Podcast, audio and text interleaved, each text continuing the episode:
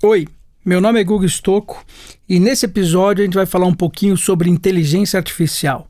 Não só explicar um pouquinho como ela funciona, mas quais são os impactos disso no nosso dia a dia, nas nossas profissões e quais são as oportunidades que a gente tem em volta de tudo isso também. Bom, primeiro, acho que inteligência artificial todo mundo está acostumado a ouvir, vê, vê, vê nos filmes, né, vê às vezes algumas ferramentas e acompanha tudo isso. O mais importante é, para a gente entender na inteligência artificial é o seguinte: na verdade, ela é uma inteligência burra. Ela não é um, um algo inteligente de verdade. Por quê? Você precisa colher dados e com esses dados você faz alguma coisa. Então, por exemplo, eu vou colher dados da minha empresa, quanto ela faturou durante 20 anos e eu quero cruzar o faturamento com a parte política, com a parte econômica e tentar entender que se entrar um governo de direita, um governo de esquerda, se isso vai impactar no que está sendo feito. Então você começa a fazer esses assumptions, né? Quer dizer, tentar entender tudo isso, colhe esses dados e faz uma conclusão. Então, os algoritmos de inteligência artificial eles são super sofisticados. Só que se você não alimentar com dados, você não tem nada. Você pode pegar o melhor algoritmo do mundo, mas se você não tem uma boa base de dados, ele não funciona.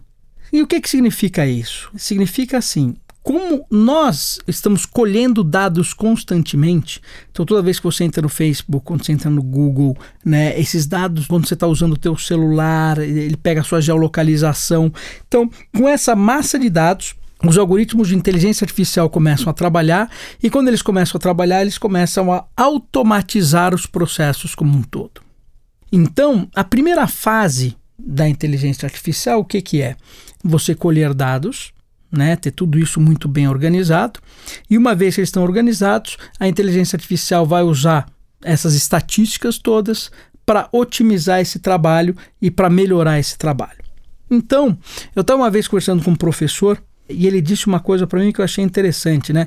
Perguntei para ele, falei: "Poxa, meu emprego vai estar seguro no futuro?" E esse professor virou para mim e falou: depende. Quando você sai de férias, se você faz um manual do que você faz no seu dia a dia e alguém consegue substituir você seguindo aquele manual, sim, esse seu emprego não vai existir no futuro. Porque a inteligência artificial faz exatamente isso. Ela pega todo o trabalho repetitivo e ela consegue otimizar isso, só que usando dados de uma forma praticamente infinita. Por isso que a gente fala, por exemplo, um médico, eu sou um clínico geral, quando eu vou consultar com o paciente, eu vou lá ver os sintomas que ele tem, com base nos sintomas eu vou ter uma conclusão. O médico vai poder fazer isso com base na experiência dele. Você imagina que se eu tenho uma inteligência artificial para fazer isso, ela está usando não só a experiência daquele médico, mas de todos os médicos do mundo inteiro que coletaram dados e informações sobre aquilo. E olha que interessante, né? E eu estou falando de médico, que é uma coisa que a gente nunca imagina que a inteligência artificial pudesse substituir de, de, de uma forma tão impactante. Mas pensa assim: para fazer um médico hoje, como é difícil.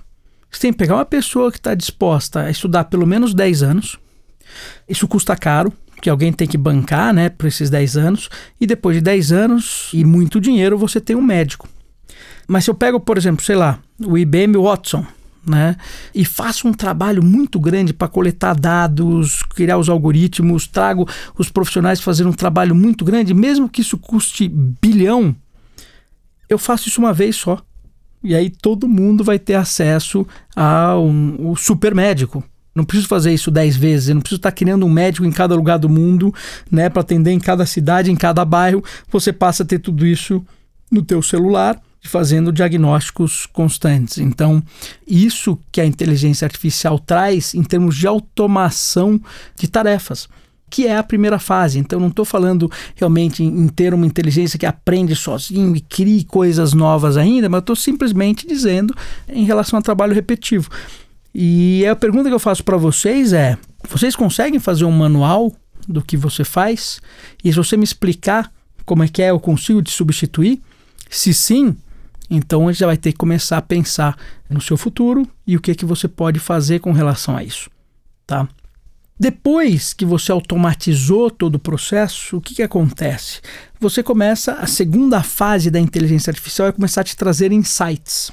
Ela começa a entender fazer predições. No Canadá, né, já fizeram aí um trabalho né, para fazer essa predição de crimes mas também nos Estados Unidos, né? Você pegar a Palantir, né, lá em New Orleans, fez, fez um acordo junto com a prefeitura e fizeram um trabalho também para fazer toda essa parte de predição de crimes. Né? Então, quando a gente entra nesse, nessa seara da inteligência artificial, a gente começa não só a fazer as análises, como a gente começa a prever o que pode acontecer. Então, com os dados de criminalidade, eles entenderam quais eram as regiões que tinham mais crimes, né? quem era que estava cometendo os crimes, que horário e tudo mais. E depois que tinha muitos dados dentro dessa ferramenta, ela começou a prever onde ia ser o crime. Porque ela entendia que, por exemplo, toda sexta-feira à noite, de repente tem um determinado criminoso que ele ia assaltar porque ele ia viajar no fim de semana, ou sei lá o que, que ele fazia.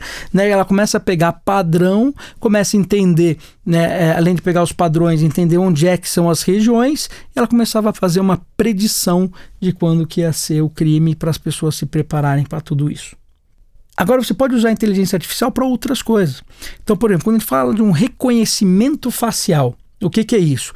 Nada mais é que uma inteligência artificial que olha uma imagem, divide essa imagem em milhões de pontos e compara esses pontos. Então, se você tiver uma base de dados muito grande de imagens, você consegue fazer um reconhecimento facial à distância. Então, a China, por exemplo, que vem fazendo isso, né, ela consegue fazer o quê? Você vai para Xangai, se você atravessa fora da faixa, a câmera te pega, entende que é o Guga que atravessou e manda multa na sua casa. Então, isso é uma coisa que já está acontecendo na China. Aliás, é interessante de ver né, como que a China vem liderando essa parte de inteligência artificial. E ela vem liderando por quê? Porque a China né, ela não foi feliz durante a Revolução Industrial. Né? A Revolução Industrial começou lá com, com o Japão, Estados Unidos, Alemanha. Né? A China ficou um pouco para trás. Né? Então ela começou aí nos últimos 20 anos correr atrás de tudo isso. Então ela não montou a infraestrutura necessária. Então agora que eles estão ganhando repercussão, o que, eles fizeram? Já pularam para nova infraestrutura. Vamos falar de internet, inteligência artificial direto. Não vamos ter que construir o passado. Então eles estão construindo coisas que você consegue entender um pouco como que vai ser o futuro. Então, por exemplo, na China hoje, você consegue no Rema, né, que é um supermercado do Alibaba, que você só usa o seu aplicativo para comprar, ele não aceita dinheiro. Agora eles estão querendo substituir o aplicativo pela sua face. Então você simplesmente chega no caixa, dá uma piscadinha um sorriso, né, e tá paga a conta. E a China está fazendo um pouco mais do que isso. Ela está criando o seu score social. Então, o que, é o seu score social? É, ela faz o seguinte: olha, você deixou de pagar uma conta, né? Então você tá, entra lá com um pontinho negativo. Mas você atravessou fora da faixa, também entra lá com um pontinho negativo. Você pagou a sua conta, está se comportando, entra com um pontinho positivo. Então ele vai montando um ranking muito parecido com o Black Mirror. Né? Quem viu o episódio do Black Mirror, onde as pessoas votavam uma nas outras, né? Então todo mundo tinha que se comportar para poder ter bons votos. Né? E a mocinha lá, ela queria é, alugar a casa num condomínio, só que para alugar a casa no condomínio, o requerimento era 4,6, se não me engano, mínimo, e ela tinha lá 4,4. Então ela não podia alugar a casa naquele condomínio porque ela não tinha um ranking suficiente. Então isso está acontecendo na China hoje. Então, conforme eu disse, né, que esse podcast está muito focado em 2025. Por quê? Porque em 2025 a tecnologia de reconhecimento facial vai estar tá mainstream vai estar disponível para todo mundo. Então, ela estando disponível para todo mundo, que nada mais é que uma inteligência artificial misturada com toda essa parte de imagens, né, com toda essa parte de 5G e dados disponíveis para mandar esse, tudo isso para a nuvem, com todas as tecnologias de nuvem funcionando e etc., você tem um ambiente perfeito para que esse tipo de coisa aconteça. Então, isso tem consequências se a partir do momento que eu saio para a rua, né, o governo está me vigiando em tudo que eu estou fazendo, uh, onde que está a minha privacidade? Então, eu posso prever, por exemplo, que a partir de 2025 não vai ter privacidade. Né? Não faz sentido. Você vai abrir mão da sua privacidade para que você tenha outros benefícios em troca disso, como segurança, como você não pegar uma fila para pegar um avião, como N outras coisas, né? Tirar a fricção do pagamento, né? E por aí vai. Então, a gente começa a entender, por exemplo, essa a confluência das tecnologias e a inteligência artificial é um grande ponto em cima de tudo isso. E aí depois você vem falando em outras fases, né? Porque você pode falar o seguinte, é quando que a inteligência artificial vai adquirir consciência? Essa é a grande pergunta, é a pergunta de um milhão de dólares, né? Todo mundo, cientistas discutindo que em 40 anos você vai ter consciência, cientistas dizem que você nunca vai ter consciência, né? Mas o fato é, se entra a computação quântica, é, a computação quântica é um pouco diferente da computação normal. A computação normal usa 0 e 1, um, para fazer os seus cálculos. Na computação quântica, você pode ser 0 e 1 um ao mesmo tempo. Em outras palavras, você tem aí um ganho exponencial muito grande. Já temos computadores quânticos hoje da IBM disponíveis, né? ainda pequenos, né? tem 2 qubits. Você tem o bit no computador normal e você tem o qubit, que é no computador quântico. Mas um computador quântico funcionando de forma expressiva, ele consegue sim né, calcular tudo aquilo que precisa para inteligência artificial, e aí pode ser que você tenha alguma coisa muito parecida com consciência.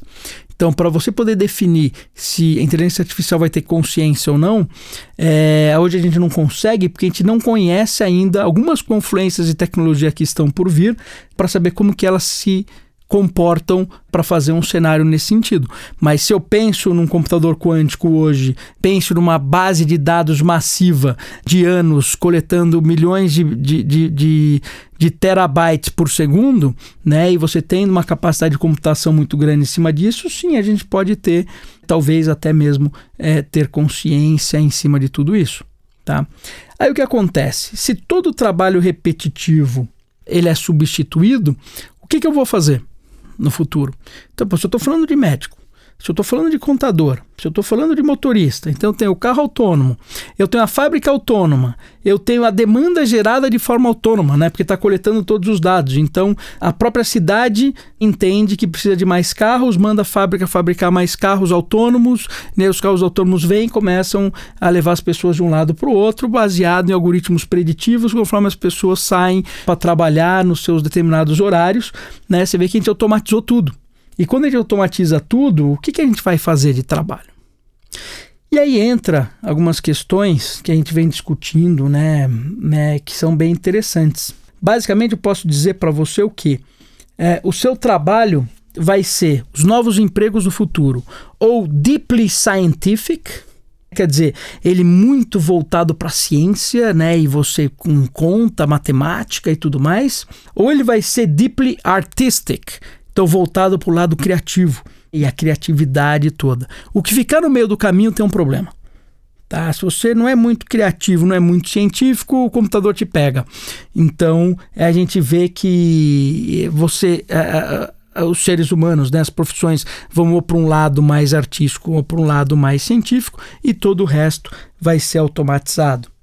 E aí vem uma coisa importante: a gente, quando vai olhar em política, né? Olha que louco, né? A gente teve as últimas eleições, né?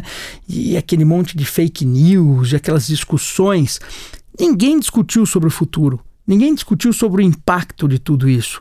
É, o que é um problemaço para o Brasil. Então, vou dar um exemplo. O que, que é um sindicato?